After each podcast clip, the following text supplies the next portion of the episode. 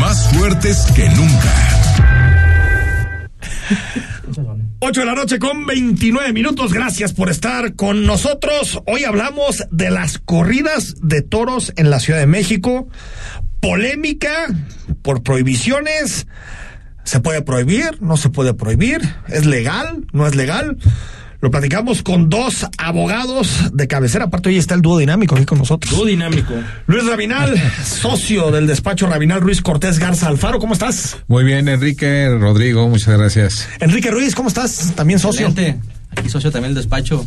Buenas noches, este Tocayo. Buenas noches, Rodrigo. A ver, ¿por dónde empezamos? Digo, Vamos por partes, dirías. Como diría Jack Hay que hablar de un antecedente. ¿no? Ahí, eh, los toros es una actividad cultural que se hace se creó hace 500 años. Hay países que todavía les gustan mucho los toros, que son España, Portugal, Francia, este Colombia, Perú, Ecuador y Venezuela. Son los países donde hay toros. Donde hay toros, donde hay toros. Esa es la realidad. En México hay 257 ganaderi- ganaderías de toros y 541 plazas. 541 plazos. ¿Qué flujo económico deja? 6.900 millones de pesos. Órale. Es, híjole, es muchísimo. 80 mil empleos directos, 800 millones de pesos anuales de impuestos. 800 millones de pesos anuales de impuestos, 6.900 millones de pesos de derrama económica en general. Así es. Por, por, por los toros. Por toros. Ahora, Luis, ¿qué pasó en la Ciudad de México?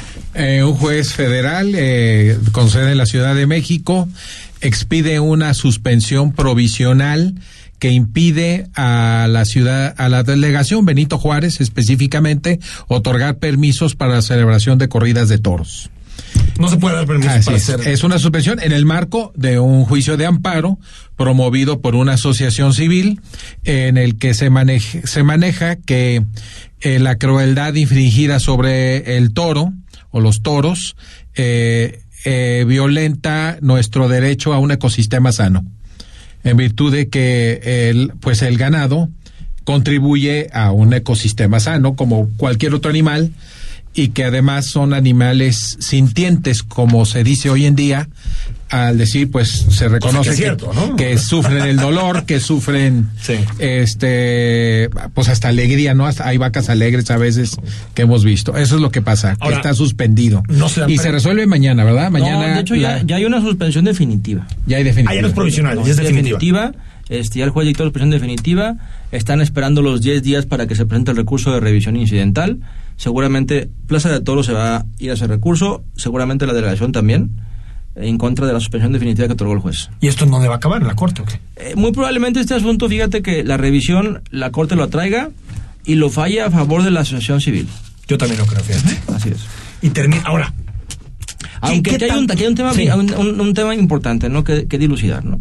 La asociación civil es una asociación civil que se llama Justicia Justa. Ok, vamos a preguntar algo. Oye, se quebraron la cabeza, ¿no? Pero hay que decirles que tienen creatividad, ¿no? Justicia justa. La asociación civil Justicia Justa tiene un objeto social que es la protección de los animales y la protección de- del medio ambiente como tal. Pero la Corte ha dicho muchas veces que las personas morales no tienen garantías individuales. Ok. o sea, Entonces, derechos. derechos humanos. Estamos Ni, las empresas, ni las asociaciones, ni nadie moral. ninguna ninguna este, este persona moral. Entonces, Ah, mira. ¿qué va a decir la Corte? están reconociendo un derecho a un ecosistema sano a una persona moral que no tiene esas garantías. Exactamente. No tiene derechos humanos. O sea, lo tendría que haber pedido una persona, ¿ok? Sí. O sea, pero bastaba con el amparo de una sola persona que estuviera inconforme, sea ¿Un de la grupo de o personas? no, o, un grupo. ahí está, ahí está. Yo creo que sería un grupo, porque está ahí interés, este, lo que está dilucidando el interés legítimo, ¿no? Este, ¿qué te afecta a ti la corrida de toros como ciudadano? Pues si no te gusta, no vayas. Sí. Entonces, si no te gusta, no vayas. Entonces es muy sencillo. Pero bueno, aquí está muy interesante porque en la misma corte hay una contradicción de tesis que habla respecto a esas personas morales. ¿Tienen o no tienen derechos humanos? Está, está, está a pu- a punto de resolverse esa contradicción de tesis, pendiente de, res- de resolución. Pero ¿cómo una, cómo una asociación puede tener derechos humanos? Es, no, es inentendible eso, ¿no? Es inentendible. Ahora, dejando de lado eso que creo que está claro el debate y que define la Corte, el razonamiento del, del ecosistema, Luis, del ecosistema sano. Eh, ¿Le mira, ves- ¿Lo ves sólido? ¿No lo ves sólido? Sí lo veo sólido y te voy a decir por qué. Me voy a ir a un extremo. ¿Qué pasaría si hubiera una corrida no de toros sino de abejas y termináramos matándolas? ¿Qué pasa con el ecosistema si no hubiera abejas? ¿Sí? ¿O qué pasaría con múltiples especies eh, animales si no si si los matáramos sin necesidad de hacerlo? sino en el marco de una fiesta, ¿no? De un deporte, así como se le quiera llamar. Entonces, forman los animales parte del co- ecosistema así, lo enriquecen, lo hacen virtuoso, lo hacen saludable. La respuesta histórica y genérica es sí. Entonces, matar a uno de sus elementos, como los toros, eh, esto ocasiona, ¿no?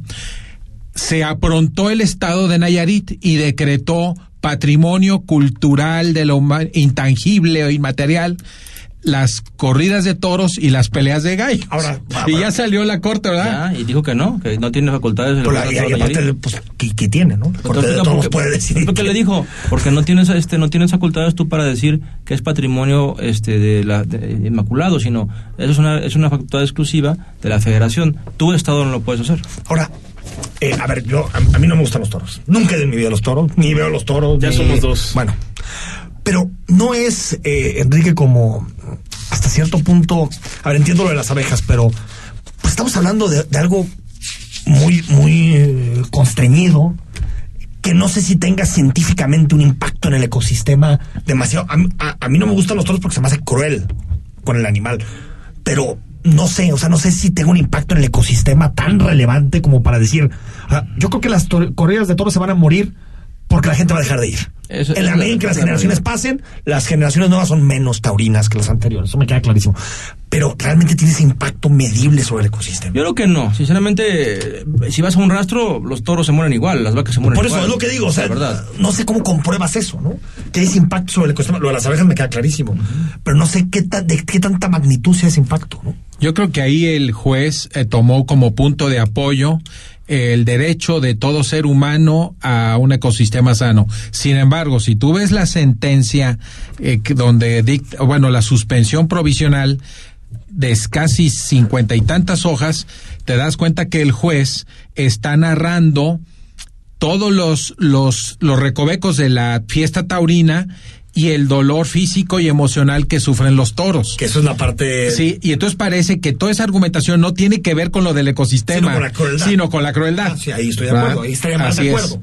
Aunque así no sé es. si eso lleve a prohibir algo. Sí, claro Yo creo que que, sí. las prohibiciones tienen que ser muy bien sustentadas. Pues mira, por ejemplo- el Estado se mete en libertades de las personas. Por ejemplo, en Colombia, este, hay, en Colombia es legal, las- siempre va a haber corridas de toros. Y hay una contradicción de la Corte de Colombia donde dice que siempre va a haber corridas de toros y que es una es patrimonio de la humanidad y es patrimonio de Colombia las corridas de A toros. ver, en el mundo civilizado casi en todo ya se prohibieron los toros. ¿En el Europa? norte de Europa el- ya están totalmente prohibidos los toros. En dos- entiendo. 2010 en Cataluña, en, en Barcelona, ya están prohibidos los toros. Y, y España es un país torero. Sí, sí. Ahora, eh, Enrique, en ese, en ese mismo sentido, ¿qué puede pasar? Es decir, ya decíamos, puede de- llegar el debate a la Corte y eso puede suponer que le digan a todos los estados de la República empiecen a prohibir los toros. Eh, No, pues bueno, imagínate que esa misma propia asociación civil va a venir, va a abrir- una sucursal en Guadalajara y se va a amparar en Guadalajara. si le reconocen el interés legítimo. Exactamente. Porque la Plaza de Toros Nuevo, Nuevo Progreso debe ser la segunda o tercera más importante del O sea, país. la ¿no? segunda. Yo creo que la O sea, segunda después de la Ciudad de Después de la de la Ciudad de México, donde está, está todo este tema. O sea, O sea, puede haber ser como un antecedente. Asociaciones que empiecen así y se le reconozca ese derecho. Así es, así es. Que está en debate ahorita en la Corte en esa contradicción si tienen o no tienen garantías individuales y derechos humanos. Hijo, qué debate tan interesante. Bueno, pues a esperar este va a ser un debate seguramente muy apasionante. ¿no? Así Corte, es. ¿no? Donde mm, a- a- ojalá la Corte lo sustente bien y no haya tanta ideología. Es un tema polarizado Totalmente. entre los que defienden y entre los que eh, entre los que se oponen, ¿verdad? Totalmente. O nos totalmente. oponemos. Yo, la verdad, no, no me gustan los toros, pero a mí me cuesta mucho que se prohíban cosas. Sí, lo de prohibir genera mucho. Yo prefiero que, que, que la gente tome su decisión de ir o no ir, Yo prefiero no ir. sobre todo. Luis, Enrique, ¿cómo nos encontramos? Bueno, pues estamos ahí en nuestras oficinas aquí en Colina San Javier. Los teléfonos son 3 veces 3, 682-9107 y 682-9108. 682-9107, 682-9108, cualquier cosa, cualquier tema, o hasta para consultas, para Claro. decirte, oye Enrique, no estoy de acuerdo con lo que dijiste. ¿Está bien? Yo soy un taurino. Es válido, Sí. es- todo eso es válido. Y por lo tanto, ¿no? Muchas gracias al Enrique. público.